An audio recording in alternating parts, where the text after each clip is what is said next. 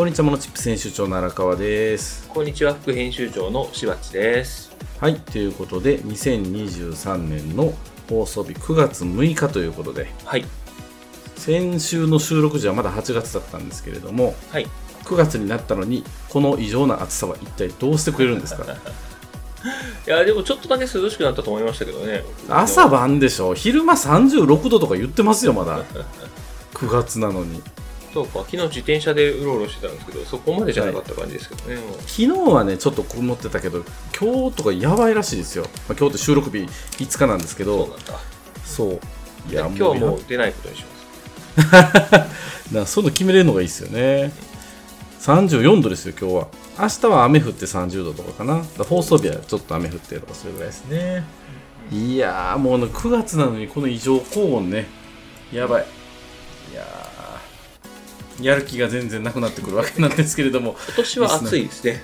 本当に暑い。リスナーさんはね、体調などどうでしょうかね。気になって、あの、なってないかなと思うんですけれども、そんな中、なんとしばっちはすでにもう運動会の話が来てると。はい。地域の運動会がちょっと楽しみな話ということで。来てますね。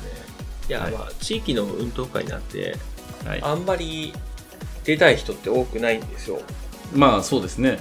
ってことは僕はたくさん出なきゃいけなくなってきて、もう行くこと決まってるんだ。あの、地区の役員だからね。ああ、そっかそっか。で、えやることが綱引きとかリレーとか出ることになってるんですけど、ど。あ結構ガチですね。そう。そんなのもう何、何十年レベルでやってない気がするな。十分に準備運動してからやってくださいね。で、怪我したら嫌なんでね、ピリッとかすぐ言うんでね。うんブチッとかも言うんで。本当に。ストレッチしときます。全然やってないでしょ？野球とかも全然やってないでしょ、最近。最近もやってないですね。やばいっすよ。あの、ジャンプとかしといた方がいいっすよ。ちょっとずつ。うん。そう。いや、すごいおっちゃんみたいですね。まあ、おっちゃんだけどさ いや、本当に本当に気をつけてくださいね。いはい。まあ、で、そんな荒川さんは、ランチにそばを食べようと思っている話。はい。で今日今日だけじゃなくて、はいちょっとあの今週チャレンジでやってて、1週間毎日昼ご飯をそばにしようと思ってるんですよ。なぜそんなこと考えたんですか？いや、単純に炭水化物置き換えダイエットでそばが一番いいっていうのを見たんで、ミーハーでやってみようと思ってるだけです。痩せたいわけですね。そう痩せたいわけです。ちょっと1キロぐらい落としたいなと思ってて、とりあえず。うん。そうで、そばが一番無理がないよっていう。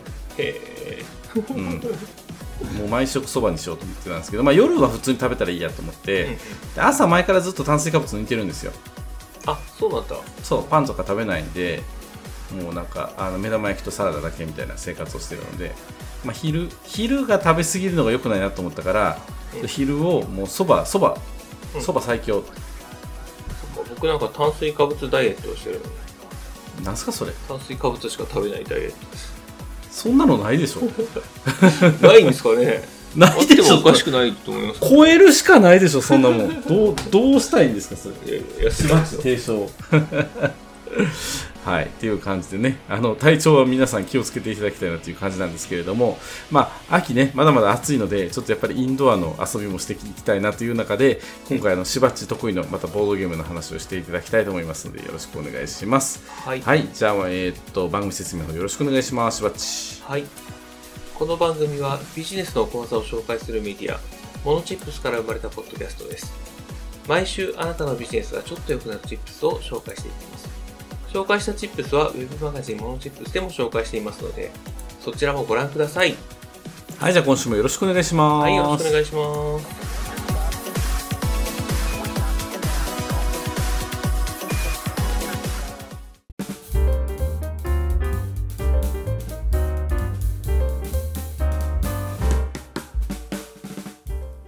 はい、ということで今週のしばちのテーマ、ドイツ年間ゲーム大賞2023についてのチップスということで、はい。はい、2023って今足しておきました。ドイツ年間ゲーム大賞って何ですか？ドイツでこう、フォートナイトみたいなやつの大賞を決める感じですか？フォートナイトの対象がよくわかんないですけど、説明してください。はい。あの、ドイツ年間ゲーム大賞っていう大賞があるんですけど、はいあ。のドイツってボードゲームのメッカというか、すごく盛んにボードゲームされてる地域なんですけど、ボードゲーム自体のことをドイツゲームっていう言い方もありますよね。どうなんだろうな私聞いたことあるななんかドイツゲームっていう言い方を。ドイツがとにかく一番盛んです。へえ。はい。で、えっ、と、1979年から、あのはいゲームの評論家とか、なんか、専門家がいたみたいですね、当時からね。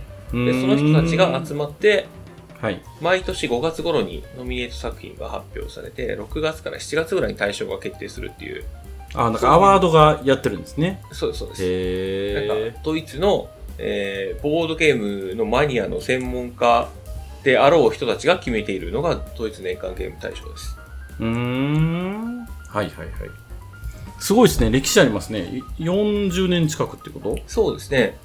で、これね、あの、ノミネートされたら、賞のロゴっていうのがあるんですけど、それを、あの、パッケージできるようになって、それがついてると面白いと思われやすい。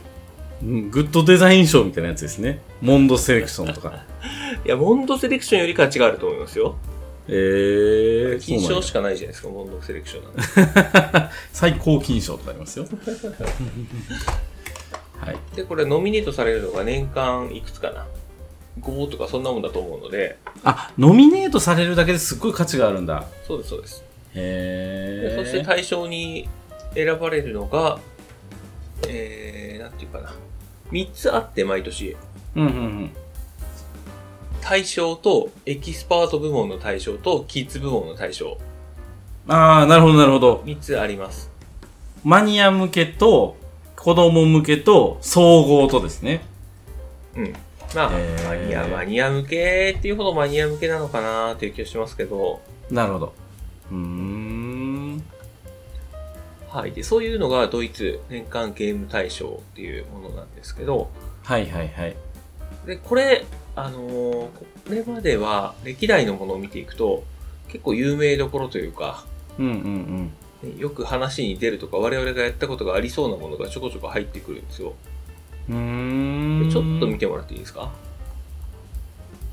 えーと今、ウィキペディア見てますけれども、エキスパートが出てきたのが2011年から11からでですね。はいはいはい。そこまでは、あの、年間ゲーム大賞として、一つだけうんうんうん。ですね。。ああ、スコットランドヤードとかね。はい。あ、カタンもあるじゃないですか、入ってこれ。入ってます。95年。えあ、これって、この年に誕生したゲームしかノミネートされないんですか？新作だけ？えー、新作だけかどうかはちょっとわからないですけど、はい。多分新作が多いとは思いますね。これ全部新作かっていうとちょっとわかんないです。でもカタンも確かに95年に生まれたとかって言ってるし、ドミニオンも2008年誕生で2009年の対象だから、まあ、1年以内ぐらいの感じなんでしょうね、きっとね。だと思いますけどねっていう。うーん。すごいな、毎年こんな新しいゲームがどんどん。はい。へーカルカはいソンヌとかね、うんうんうんチケットトゥーライドとか。あ花火もあるじゃないですか。あ、そうですよ、花火は。ね、2013年。はい花火は対象側ですね、エキスパートじゃなくて。うんうんうん。でコードネームとかもありますからね。へえ、まあ、こういう、今ね、あのー普通に家電量販店とかでも売ってますけど、そういうところで買えるようなボードゲームたちが、実は20年前とかにここで賞を取ってるとかっていうのも結構あるっていうパターンですそうね。そうそうそう。あの、定番になったってやつですね。なるほど、なるほど。はいへえ、じゃあ、あの、これを見てると、最新作のボードゲームで面白いものっていうのがわかると。そうですね。まあ、あの、外れがないですね、ここに。ノミネートされているものを買うと。なるほど、なるほど。はい。へえ。はい。で、これが、あの、歴代のものなんですけど、うんうんうん。で結構好きで、よく買うんですよ。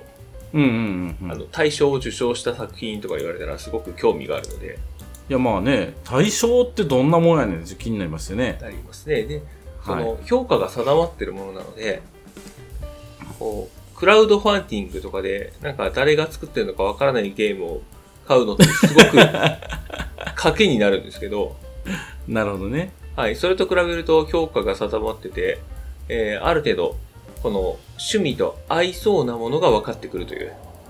へはい。で、そういうところで、あの、2023年のものが出てたので、はい。ちょっとそれを、ももう少し詳しく見てみたいなと思っております。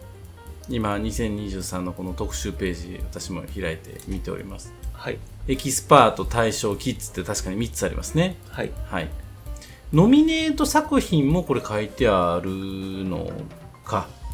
ノミネート作品が各部門で3つずつですかね。そっか、3つですね。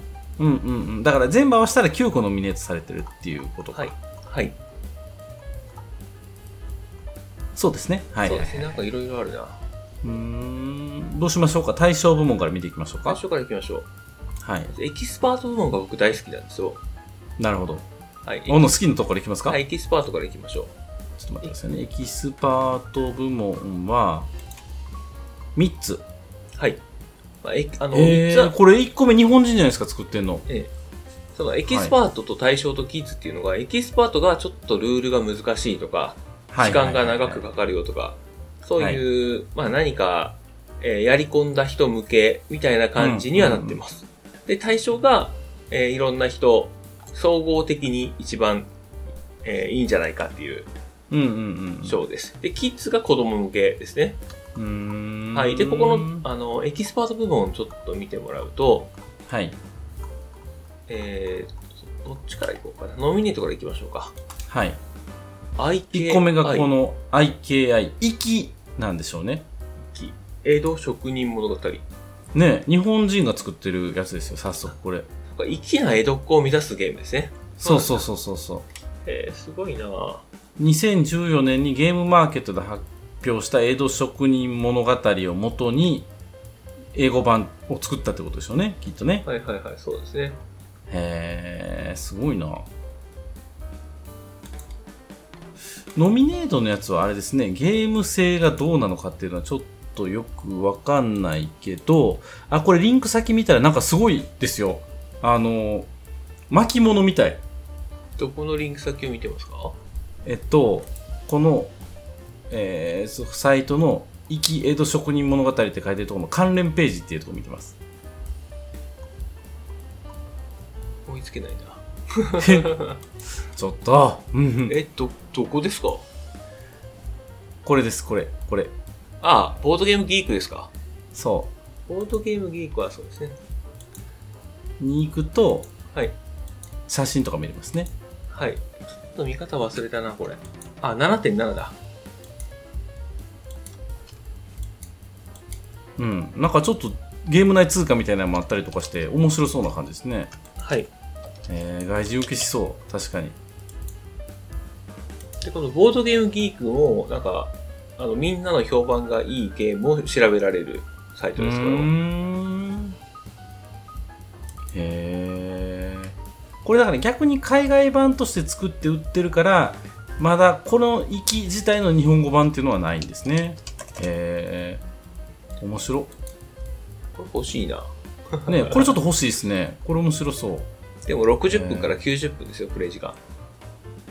大体このプレイ時間って、はい実際やったらもっと長いですよね。長いと思いますね。ねえ、えー、ちょっとあれやな、重厚な感じするな。ちょっと長い感じですね、えーこれ。江戸時代の親方になって職人を雇ったり、旬の魚を食べたり、タバコを買ったりして、粋な人を目指す。あ、なるほど。面白いな、これ。粋、粋ポイントが溜まっていくんや。別にこの金を稼げとかじゃないんや。まあ、ちょっとタ面白いな。バコを買ったぞ、みたいな。なるほどね。はいはいはい。で次がプラ、プラネットアンノーン。はい。ほう。外国人の方が作ったやつですね。プレイ時間が60分から80分。なるほど。プラネットアンノーンは中華あ、なんかテーブル宇宙の開拓系のやつですね。トルを選んで、未知の惑星を開発していくタイル配置ボードゲーム。手番プレイヤーが中華テーブルを回してタイルを取り、他のプレイヤーは自分の前に来たタイルを取るというのが特徴。中華テーブルって何なんですかね？まあ、なんか丸テーブルでくるくる回るっていうことでしょ。丸テーブルのことを中華テーブルって言ってるのかな？ね。へはい。で、こういうのがあって、結局対象としては、チャレンジャーズ。ー。あ、なるほど。この2つはノミネートですもんね。はい。で、対象がチャレンジャーズ。はい。はいャレンジャーズ、どれだ？えー、これか。はい。たったの1時間弱でまるで TCG 大会、テーブルカードゲーム大会かな？TCG はテーブルカードゲームなんですね。トレーディングカードゲーム。ごめんなさい。ああ、はははは。トレーディングカードゲーム大会に参加しているような雰囲気を味わえるカードゲームです。1対1のカードバトルが複数の場所で同時に行われて、全7試合が終わったら上位2名での決勝戦が開催されます。うんうんうん。で、チャレンジャーズの独特な特典は、試合がほぼオートで進むところ、対戦前にデッキを強化したらデュエル開始。試合は山札からカードをめくっていくだけなので難しい決断をする必要がなくサクサク進みます。うんへー。デッキの作り方が問題になってくるのかな。なるほど。デッキ構築系か。途中の意思決定がないんですね。うん。あー、なるほど。それが果たして面白いと思うのか。うーん、なるほど。でも対象を取ってるってことは面白いんでしょうね。なんか、ちゃんとその、サクサク終わってまた駆け引きができるとかっていうところがきっとあるんでしょうね。はいでこれ、へきーっとその、えー途中での意思決定をさせないっていうのが時短につながってますね。なるほど。それでも、60え45分で、はい。この大会に参加できるような雰囲気って言ってるってことは、あ、そっか。そういうことか。だから、8人とかでやると楽しいんだ。大人数でわーっとゲームバトルして、上位2人で決勝戦みたいな感じね。なるほど、なるほど。で同時でできるって書いてあるんでね。ね。へー。だから、あんま2人とかでやるゲームじゃないんですね。そう。それで、これが、でも1人でもやろうと思ったらできるとは書いてるけども。これが5500円らしいですね。税込みで。なんか日本でもこれは発売予定っていう形になって8ますね。月に出るって言ってますね。へ欲しいなー。。8人か。ちょっといいっすね。なんか。欲しい。うん。8人多分多すぎると思うので、なるほど。4人、5人ぐらいじゃないのかな。うん、うん、うん、うん。なるほどね。はい。小エキスパートの、はいすごいな。やっぱり選ばれてるものめ全部面白そうですね。いや、間違いないですよ。これは。へー。じゃあちょっと次、キッズ部門見ていきますか？キッズ。はい、じゃあキッズ行きましょうか。対象を最後に取っておきましょう。はい。とどうしましょうか？ノミネート2作からいきます？はい。キッズのノミネートは、これか。あやっぱちょっとビジュアル可愛くなりますね。はいカルカキャラメルカルラキャラメル。カルラキャラメル。はい。アイスクリーム屋さんになって子供たちにアイスを届ける協力型ボードゲーム。なるほど。何歳なんでしょうね、キッズって。これ。ね確かに対象年齢気になりますね。うん。へー。うわでもなエイジ4プラスって書いてあるんで、4歳からですね。4歳でこれはね、なくすぞ。このアイスは。へー。でも面白そう。確かに。かわいい。うんうん。はい。これがカルラキャラ。はい。まあ、可愛い感じですね。でね。次がギガモン。あ、なんかモンスター系ですね、これ。ギガモン？えーへー特殊効果のある神経衰弱系ボードゲーム。神経衰弱系ね。なるほど、なるほど。え5プラスになってますね。これも5歳以上。ー、5歳以上。うーん、なんかこのモンスターが使うと神経衰弱にプラス機能が入ってくるみたいな感じなんでしょうね。はいはいへー、可愛らしいな、これ。はい。ちょっとああれっぽい、あの、なんじゃもんじゃっぽいイラストレーターあなんじゃもんじゃね。ですね。うーん。なるほど。同じ種類のカードを3枚獲得するとギガモンを捕まえることができると。はい。で、最終的にギギガモンをたくさん持っていた人の勝ちだから、別に何枚めくっても、ギガモン持ってなかったら負けなんや。うんなるほどね。うん。あー勝利条件とかやっぱ大事ですね、こういうのね。そうですね。えーで、そんなのを押しのけて大賞を取ったのが、えーどれだ？チャレンジャー、あ、違う違う、これさっきのやつよ。ミステリウムキッズ。はい。へー、これすごいな。音からカードを当てる協力系ボードゲーム。一人がゴースト役になって他のプレイヤーを正解カードに導くためにタンバリンで音を出してヒントを与えます。はい。強く叩く、素早く何度もタップする、指でひ爪で引っかくなど。他のプレイヤーはみんなで相談しながら場の5枚のカードから正解カードを当てます。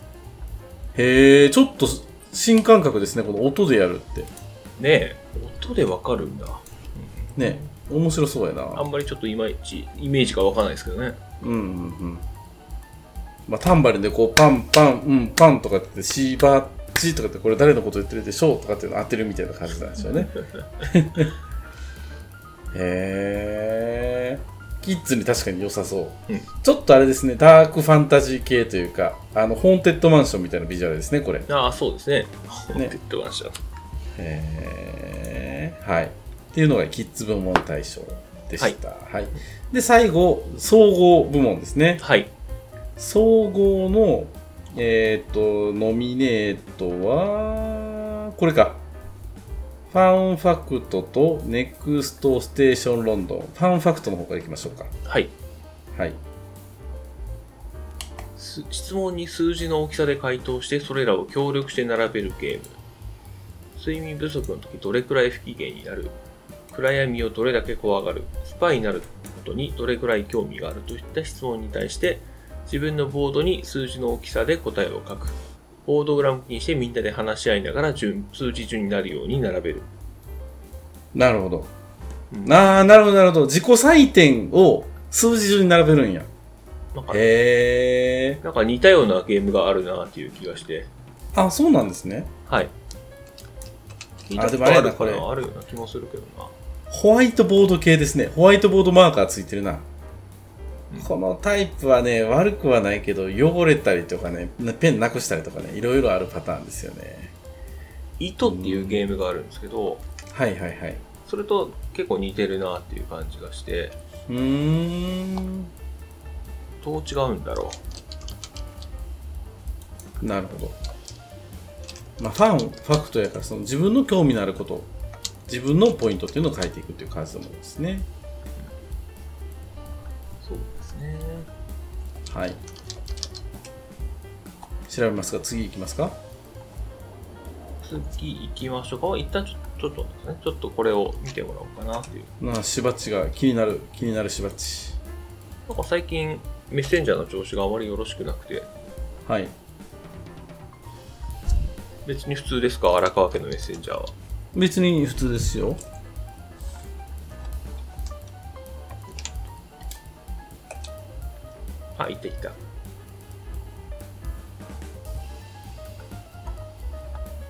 ボードゲーム、糸っていうのが来ましたね。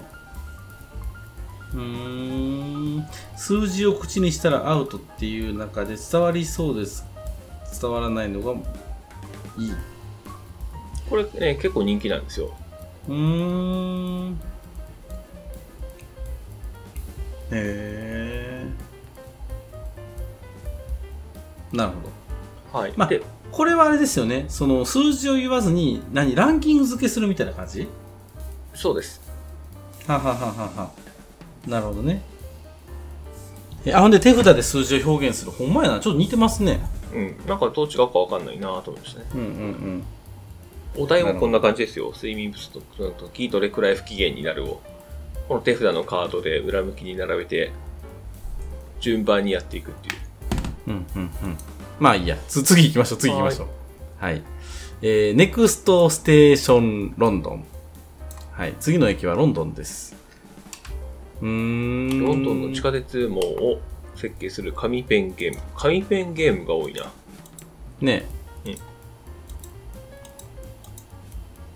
乗り継ぎを効率よくし、たくさんの観光スポットを巡り、都市の条件を満たすように配慮しながら地下鉄をつなげていく。なるほど。まあ、そんな感じですね。うん。うんって感じやな。はい。で、対象、紙ペン人気なんやな。対象行きましょうへー対象はいはいはい。豆そう、腐、この対象すごい面白そうなんですよ、これ。豆腐ロマンティックボードゲーム。うん。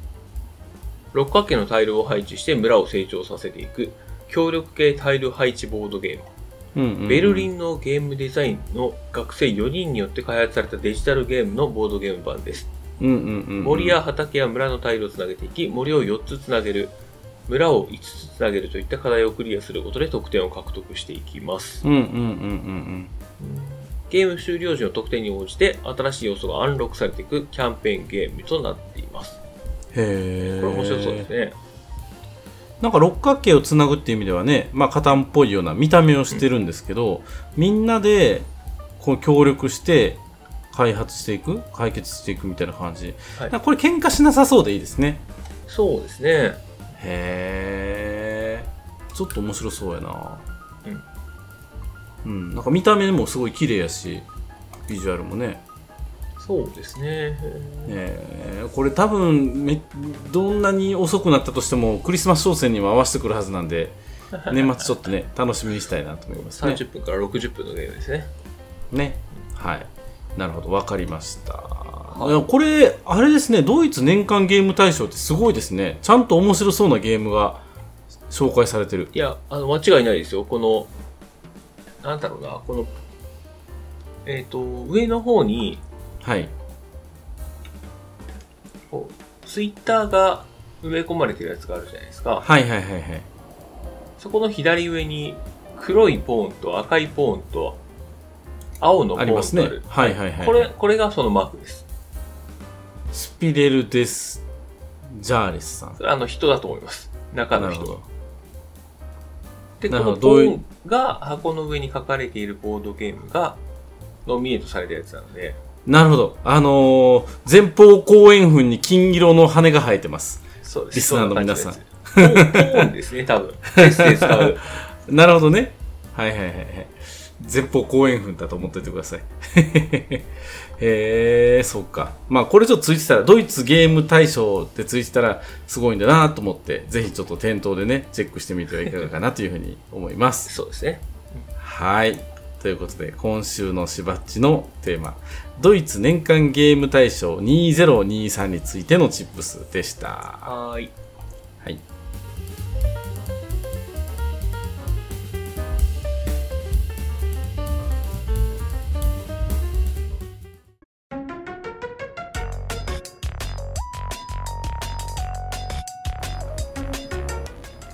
はい。ということで、今週の荒川のテーマ、顔出し発信でノウハウを公開する強さのチップスということで、はい。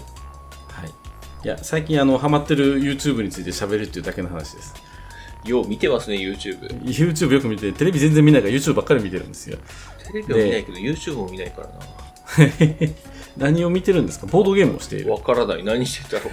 ボードゲームしてるんでしょうね。あのー顔出し発信は聞くよって話は昔からね、あの、よく言われてるんですけれども、そんな中でも、この、その道のプロがノウハウを公開していく系っていうのが最近すごい好きなんですよ。はい。まあ、特にこのバディカの中野社長とあの不動産 G メンの滝島さんとこの2人結構好きでよく見てるんですけどはい。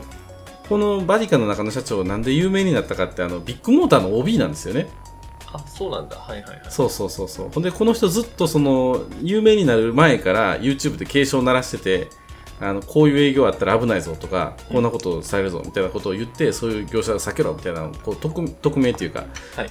名指しじゃなく指摘するっていう動画を作ってて、うんいざどっかの報道があったから、もうあれ全部ビッグのことやみたいな感じで言って、えーっと、なんていうのかな、炎上じゃないけど、あのすごい話題になってる人ですね。テレビにもよく出てましたね、最近。はい。とか。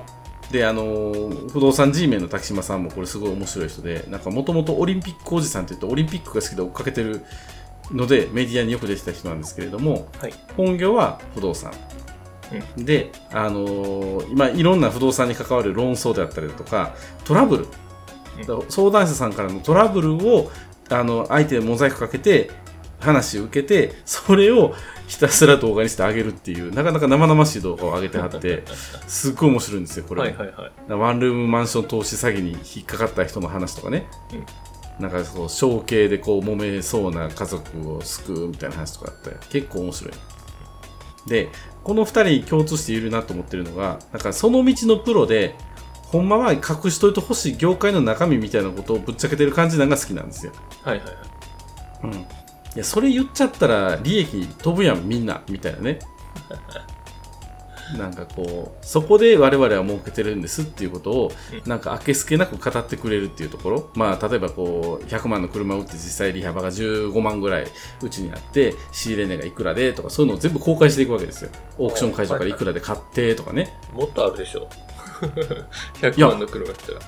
あのものによってはだから撮ってるところもあるんですよ。ビッグとかすっごい撮ってたんですよそれは。はいでもそれも見た目じゃなくって例えばオフションで撮るとかねなんかいろんなそういう詐欺まがいのことが横行していたから、なんかそうじゃなくって実際これ原価率がこうでとかっていうのをすごい全部公開してるんですよね、まあ、ほんまにほんまのところまで全部言ってるかどうかはさておきなんですけどはい。最近こういうなんかこうノウハウとか隠されてるところっていうのを全て見せた上で、うんこれぐらい僕たちは利益を取りますって言って、あのやってる商売っていうものの強さっていうのを最近感じるというかはいなんか原価を公開してるバックブランドとかもあったりするんですよ。うん。ああ、なんかそういう正直経営じゃないけど、うんそういうのっていうのを支持されるような世の中になってきたんやなっていうのを思って、はい。面白いなと思って見てるっていう感じですね。ねうん。この人たちもポジショントークはしてるんじゃないですか？まあ当然してると思いますよ。当然ね。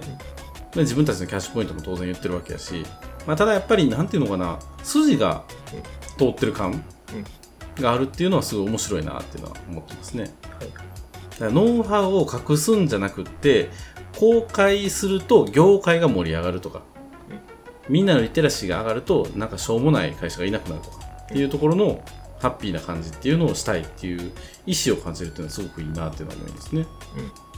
うんちょっと今ね、あの YouTube の画面を見てるんですけど、はいはいはい。あーはいはいこん、この人かと思って、うんうんうん。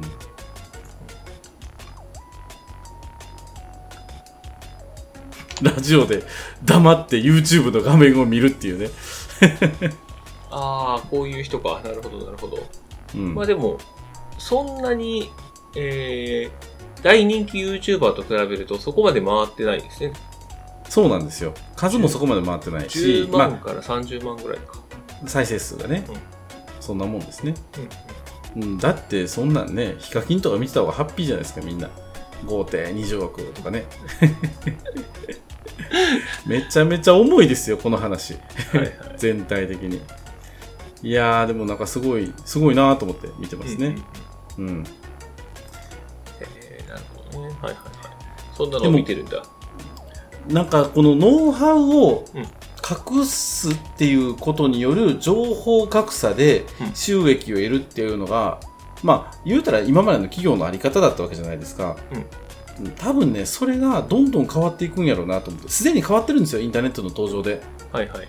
だから今時不動産ね、例えば賃貸借りたいとかって言ったとて、あのーいきなりミニミニ飛び込んでいって、まあ、ミニミニかどうかはあれですけどね、駅前のなんかいろんなとこ飛び込んでいって、何でもいいんですよ、陳情でも何でもいいんですけど、えーそこでなんかこういう条件でこんなん探してくれませんかとかっていう人、いまだに結構いるみたいなんですけど、あのー今時の人ってそんなんしないじゃないですか。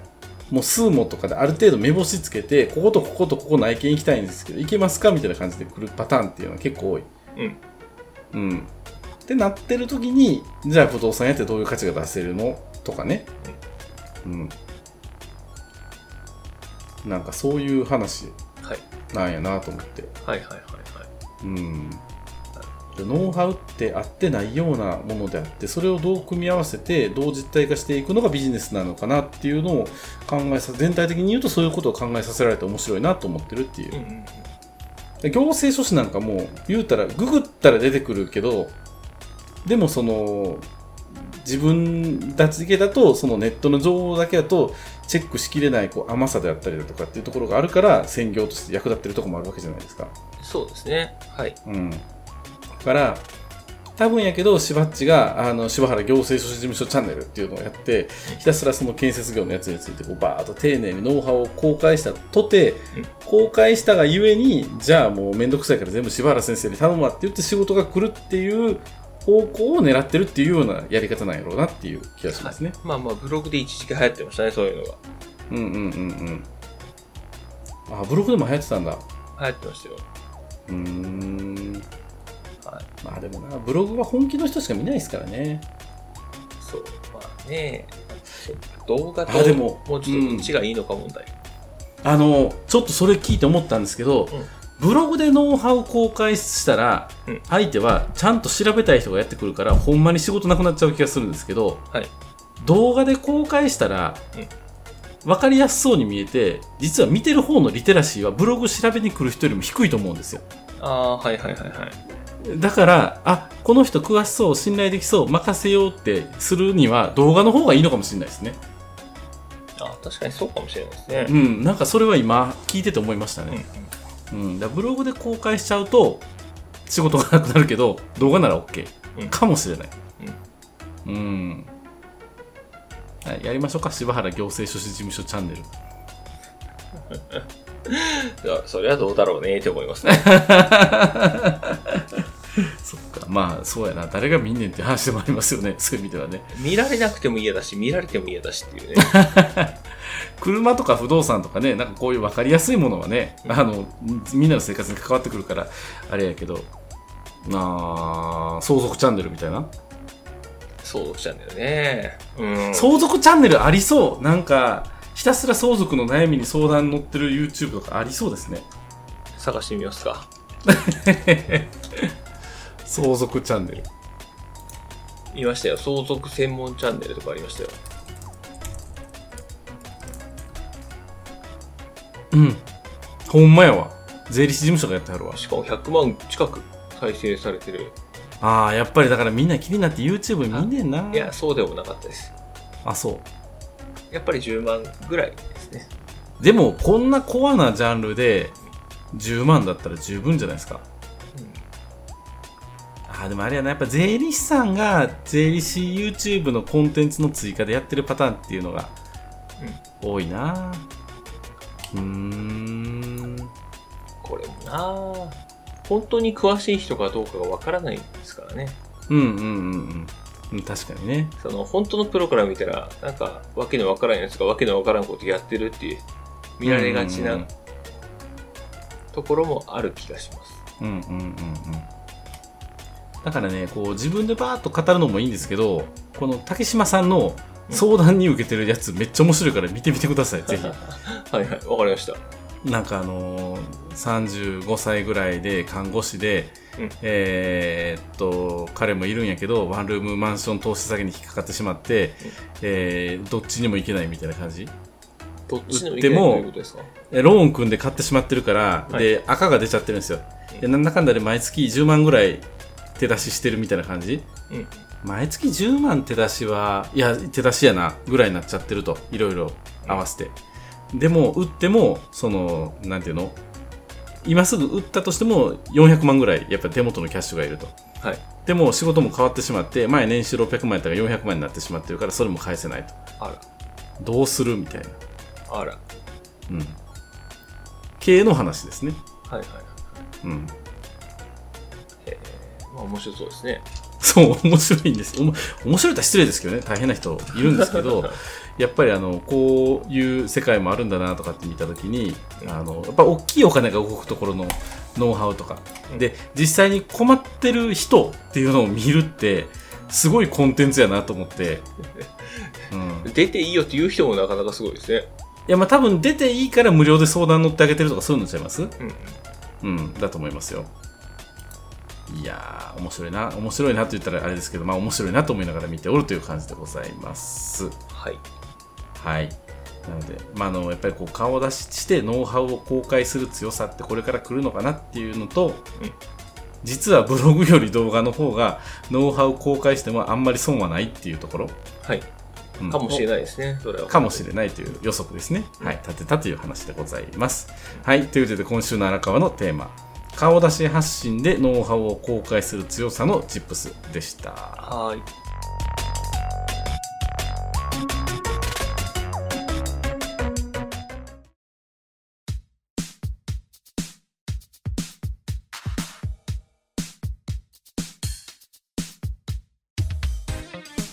はい、ということで今週のモノチップステーションいかがでしたでしょういかがでしたかでしょうか？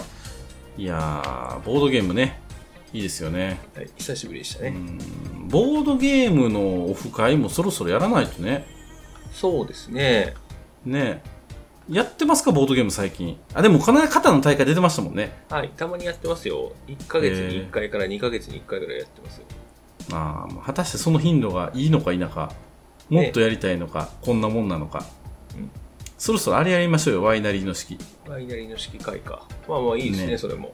ねあれ、ワイナリーの式って、プレイ時間何分って書いてあるんですか？公式には。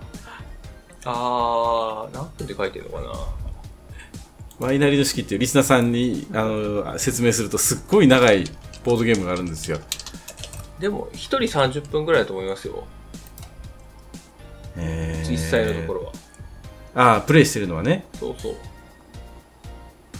45分から90分出てますね。90分で終わるかな3人やったら終わります。まあ、そっか。うーん。なるほどね。なんかね、こう、牧歌的でいいんですよね、ワイナリーの式。うん。そうです。買いましょうよ。えー買うほどではしばっちぐらいしかやってくれる相手いないから1台でいいかなっていう気ですね。そうなんだ。はい。まあ、なので、ちょっと興味ある方はぜひね、リスナーさん声かけていただいて、一緒にワイナリーの式やりたいなと思いますので、よろしくお願いしまはい、す。お願いします。はい。じゃあ、締めの方よろしくお願いします。はい。番組のフィードバックは、ウェブマガジンモノチップスのお問い合わせフォーム、または note、X、過去旧 Twitter でお待ちしております。はい。ということでお送りしましたのは、 monotips 編集長の荒川と、副編集長のしばっちでした。はい、ありがとうございました。はい、またねーまた来週。